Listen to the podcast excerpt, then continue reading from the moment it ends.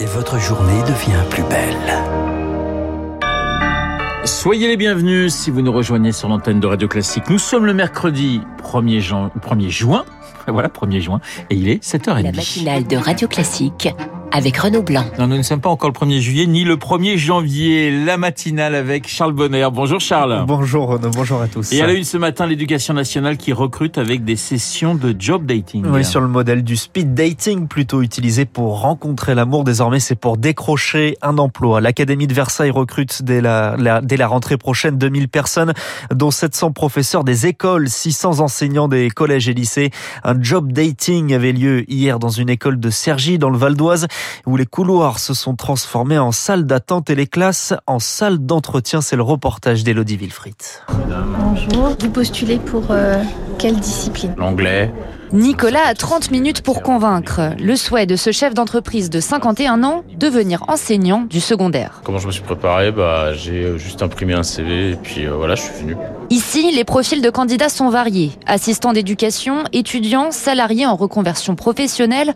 Pour certains, comme Nicolas, la vocation est venue sur le tard. La crise du Covid euh, m'a ouvert les yeux. J'ai été confronté à cette expérience avec ma fille. En quelques jours, j'ai dû bâtir une plateforme sur Internet pour permettre aux enfants de suivre leurs cours. Pour l'évaluer, une inspectrice et une ancienne proviseure, Marie-Hélène Petit, elle retient deux critères. Un niveau minimal, on n'enseigne pas avec un BTS. Ensuite, est-ce qu'ils ont une fibre pédagogique Les candidats retenus passeront un dernier entretien d'ici 15 jours et pourront exercer dès la rentrée. Ils seront suivis par un enseignant titulaire toute l'année, assure le rectorat. Nicolas Baudin, délégué syndical SE-UNSA, émet des réserves. Nous, on est prêt à les accueillir, à les accompagner, mais il faut qu'on nous dégage du temps. On est dans un cercle qui est pas vertueux. Ça va être moins de temps devant les élèves. Pour l'opération est un succès. Lors de la première session, 600 aspirants professeurs étaient attendus. 800 se sont finalement présentés. L'école au cœur d'un déplacement demain d'Emmanuel Macron à Marseille. Il sera accompagné du nouveau ministre de l'Éducation nationale, Papendiaï. Pour les futurs bacheliers, c'est l'heure du choix avec les premières propositions sur Parcoursup aujourd'hui.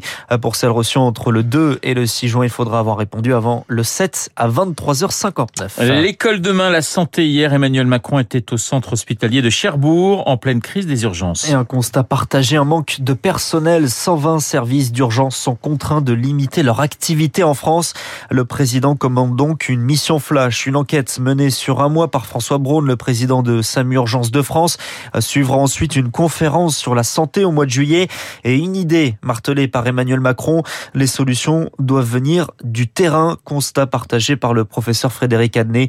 Il est le chef du service des urgences de la Seine-Saint-Denis. Il faut tout revoir, revoir complètement la gouvernance hospitalière, remédicaliser l'administration de l'hôpital euh, et, et arrêter cette gestion qui est complètement déconnectée du, du patient, du soignant. On est sur des logiques qui sont comptables, une espèce de gestion en mutualisant les personnels, c'est-à-dire que euh, on s'aperçoit qu'une infirmière peut aller dans n'importe quel service, donc les, les infirmières sont considérées un petit peu comme des pions qu'on déplace à volonté. C'est euh, non seulement de- du mépris, mais de la, de la maltraitance. Et les effets, on les voit actuellement avec un, un hôpital qui est en train de s'effondrer. Un propos recueilli par Rémi Pfister. Et lors de ce déplacement à Cherbourg, Emmanuel Macron a pu répondre à une demande de l'Ukraine. L'Ukraine veut qu'Emmanuel Macron vienne à Kiev avant la fin de la présidence française du Conseil de l'Union européenne, c'est-à-dire avant la fin du mois de juin.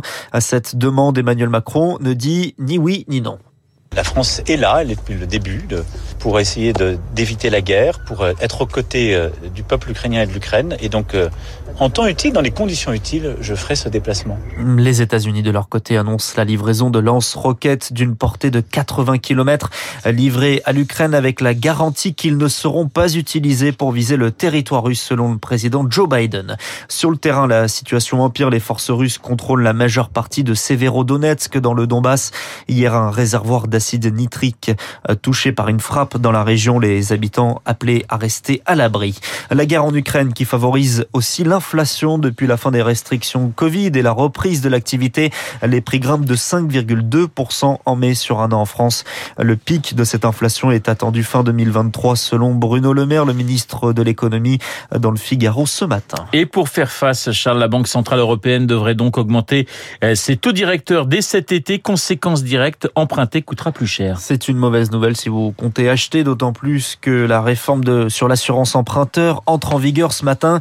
Réforme qui pourrait provoquer une hausse des prix de l'assurance car désormais vous pourrez changer d'assureur sans frais. C'est l'effet secondaire d'une réforme qui vise en fait à mieux protéger les profils à risque avec la suppression des questionnaires médicaux, mais questionnaires médicaux, pardon. Mais attention, pas pour tout le monde. Olivier Guéraud est juriste à l'association de consommateurs CLVC. Il faut faire attention lorsqu'on dit qu'il n'y a plus de questionnaire médical, c'est pas vrai. Vous n'avez plus de questionnaire médical pour les crédits qui sont inférieurs à 200 000 euros et exclusivement pour les emprunteurs qui auront fini de rembourser avant 60 ans. Donc on voit bien que ça concerne des emprunteurs assez jeunes et des sommes assez limitées. Le droit à l'oubli, qu'est-ce qu'on nous dit? On nous dit que des maladies telles que le cancer et l'hépatite C, vous n'avez plus de recueil d'informations au-delà de 5 ans à compter de la fin du protocole thérapeutique. C'est une bonne chose. Donc ce sont des avancées et on espère que ça va permettre d'accéder plus facilement au crédit immobilier. Olivier Guéraud de l'association CLCV, interrogé par Augustin Lefebvre. Des ventes de voitures en berne, moins 10% au mois de mai, dans un marché paralysé par la pénurie de puces électroniques. Chiffre publié ce matin par la plateforme automobile. Depuis le début de l'année 2022, le marché recule même de près de 17%. Vous écoutez Radio Classique, il est 7h36. Il reste une semaine et demie aux 6300 candidats et bien pour faire campagne pour les législatives. Premier tour le 12 juin avec une élection qui attire moins de prétendants qu'il y a cinq ans. La faute sûrement aux accords de l'ANUP et d'ensemble. En revanche, en se basant sur les données du ministère de l'Intérieur, Charles Ducrot, on observe que le profil type, lui, n'a pas changé.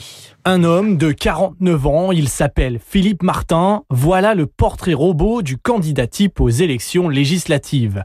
On compte d'ailleurs sans Philippe parmi les candidats. Martin parce que c'est le nom le plus courant en France. Profession, cadre. C'est le cas de près de la moitié des prétendants à l'Assemblée nationale quand les ouvriers, eux, ne sont que 4%, très loin de ce qu'ils représentent en réalité dans la population active. Un chiffre que regrette Dorian Dreuil, expert associé à la Fondation Jean Jaurès devrait nous interloquer, c'est qu'il n'y ait pas un boulanger qui, qui ait été élu euh, sous le principe de la précédente législature ou celle d'avant. Ce qui explique une surreprésentation de certains types de métiers, euh, c'est la facilité qu'on peut avoir euh, dans certaines fonctions à mettre entre parenthèses ou à faire un pas de côté dans sa carrière, sa vie personnelle, professionnelle, le temps de mener campagne. Les femmes sont moins nombreuses à se lancer en campagne. Elles sont 2779 à tenter leur chance, soit 44% du total, légèrement mieux qu'il y a 5 ans. Et parmi elles, la Benjamine de ce scrutin, 18 ans cette année, elle passera son bac avant les élections, mais aussi la doyenne sous les couleurs d'écologie au centre à 92 ans. Charles Ducrot, des législatives marquées par le fiasco de la finale de la Ligue des Champions samedi soir au Stade de France. Les ministres de l'Intérieur et des Sports, Gérald Darmanin et Amélie Oudéa-Castera seront auditionnés à 17h au Sénat. On y revient dans le journal de 8h, Lucille Bréau. Et puis à Roland Garros, Raphaël Nadal jusqu'au bout de la nuit. Le cri de rage pour une victoire en 4-7 de Rafael Nadal face à Novak Djokovic. Balle de match à 1h16 du matin sur le cours Philippe Chatrier pour une place en finale et à la clé, pourquoi pas, un 14e Roland. Il faudra affronter Alexander Zverev, vainqueur hier de Carlos Alcaraz. Les autres quarts aujourd'hui entre Andrei Rublev et Marine Cilic et entre Casper Ruud et Holger Rune chez les femmes. La numéro 1 mondiale Iga Swiatek joue à 13h30 contre Jessica Pegula. Une demi-finale le Zverev Nadal, ça risque d'être sympa. Et je vais vous faire un petit pari. Eh bien moi, je pense que Zverev va l'emporter. Vous êtes contre Nadal? Non, je suis pas contre Nadal, mais Zverev joue de mieux en mieux et ça va être un très très grand match. Surtout qu'il élimine euh, l'un des favoris ou l'un des futurs favoris de Roland Garros. Euh, effectivement, mais vous allez voir, vous allez voir. Alors peut-être que je vais passer pour un abruti d'ici. Euh... Mais, remarquez, c'est vendredi, donc le week-end sera passé, on aura les auditeurs de eh ben, Radio Classique. On s'en souviendra lundi matin. non, non, ils auront, ils auront oublié. Merci Charles pour ce journal. Il est 7h39 sur l'antenne de Radio Classique. Dans un instant, nous allons parler cinéma avec Bruno Kras, économie avec François Geffrier, les spécialistes.